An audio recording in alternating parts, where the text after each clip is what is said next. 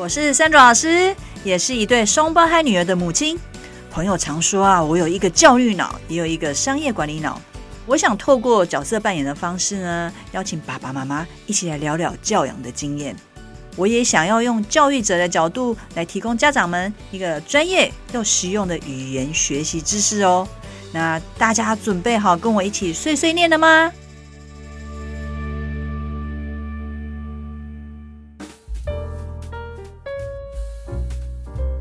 大家好，我是 Sandra 老师。今天我们来谈谈父母亲啊，同时参与教养的这件事情。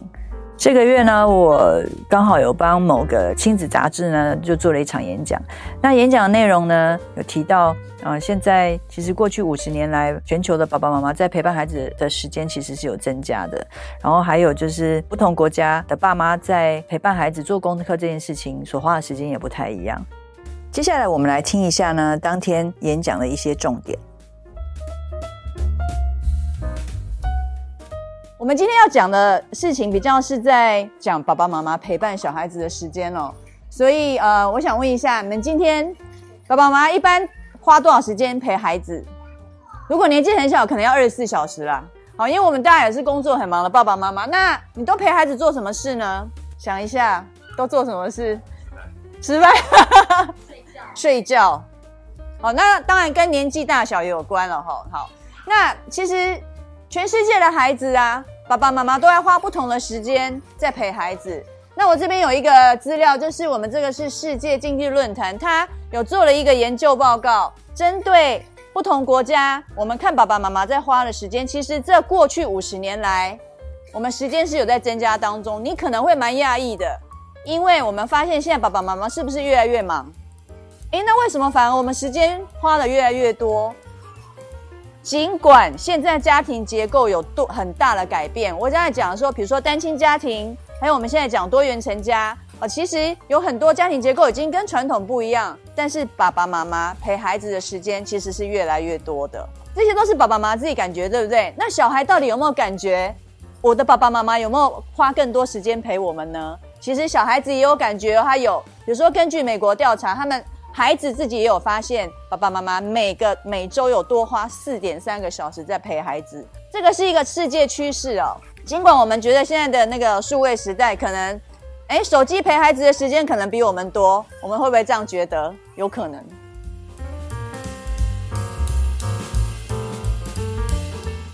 好，相较于父亲啊，在一般大部分的呃国家，全世界的国家里面。其实妈妈花在教养上面的时间就是比较多，我想这个大家都可以很容易就可以理解哦。那从孩子出生、喂奶、包尿布啊这些，尤其是在出生的前几个月，妈妈花在小孩子身上，也因为教育程度比较高，其实花的时间也比较多。那同时间，其实，在妈妈花陪伴孩子时间比较多的情况之下，爸爸的时间也有在增加当中。然后很有趣的是，在丹麦啊。呃，其实不管教育程度，爸爸妈妈花的时间都有在增加当中。另外，我这边也有一份资料哦，呃，是统计呃，其实，在亚洲国家的父母啊，每周到底是花多少时间来陪孩子做功课呢？日本啊，每一个礼拜啊，爸爸妈妈花大概两点六个小时在陪孩子做功课。不过，印度啊，他们花了。一周有花十二个小时的时间呢，其实这个差别还蛮大的。那是什么样的原因呢？我想这个解释应该是这样：越进步的国家，可能经济能力也比较高一点哦，所以呃，可能就有钱可以送孩子去，比如说安亲班啊，就可以去啊、呃、做功课，所以爸爸妈妈就不用自己亲自陪伴。那不过像在印度这样的国家，可能啊、父母亲亲就亲自陪伴陪孩子做功课。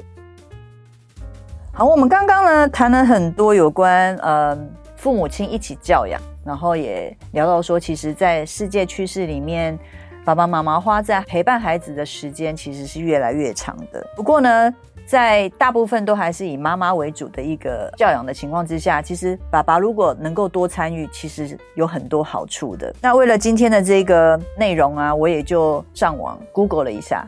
然后我关键字打的是 The role of fathers in parenting。这样子做搜寻之后，就发现，哎，其实国外有非常多针对这方面啊、很有趣的一个研究。那我们知道研究都会有不足的地方，所以因为它的不足，所以也有更才会有更多的研究呢发生，然后来去研究之前那研究的不足。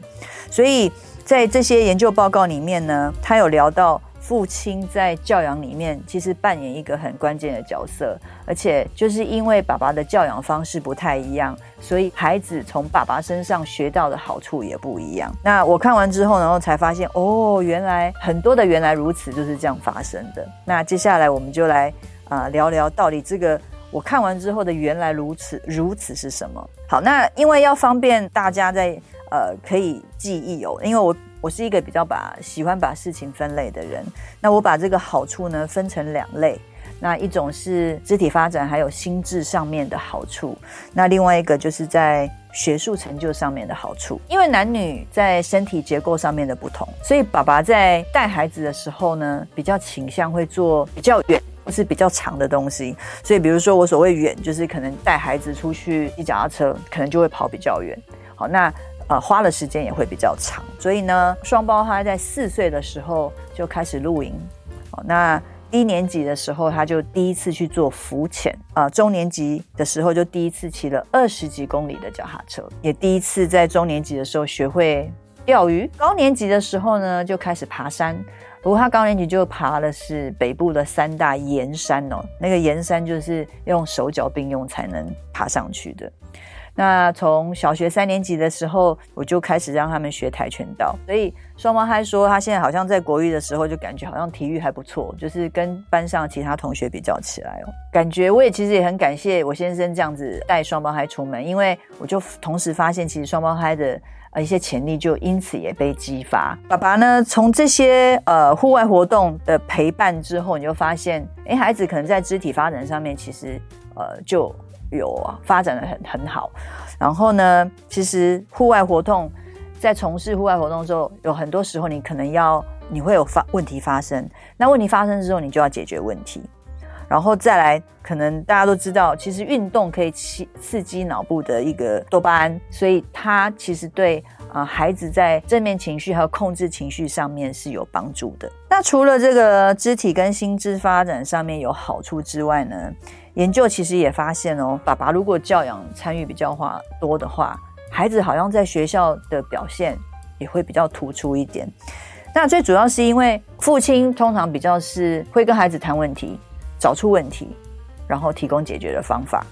好，所以也比较避免用情绪在做事情。所以也是因为这样子，研究有发现，如果爸爸参与教养比较多的话，孩子通常在学校。比较能够控制自己的行为，也比较不会有行为上面的偏差。然后再还有就是抗压性也比较强，然后自主管理也比较强。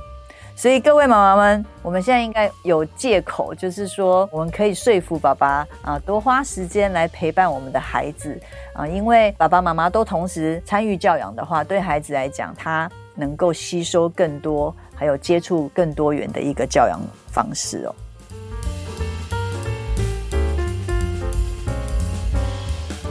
好，刚才各位爸爸妈妈，今天呢，我们谈了有关父母亲同时参与教养，然后陪伴孩子的一个好处哦。下一集呢，我们可以来聊聊在语言的一个教养方面，我们父母亲有什么样的不同。那因为这样的不同，如果我们今天希望培养孩子，或是替孩子营造一个语言学习的环境的话，那爸爸妈妈我们可以怎么做？好，那我们下次聊。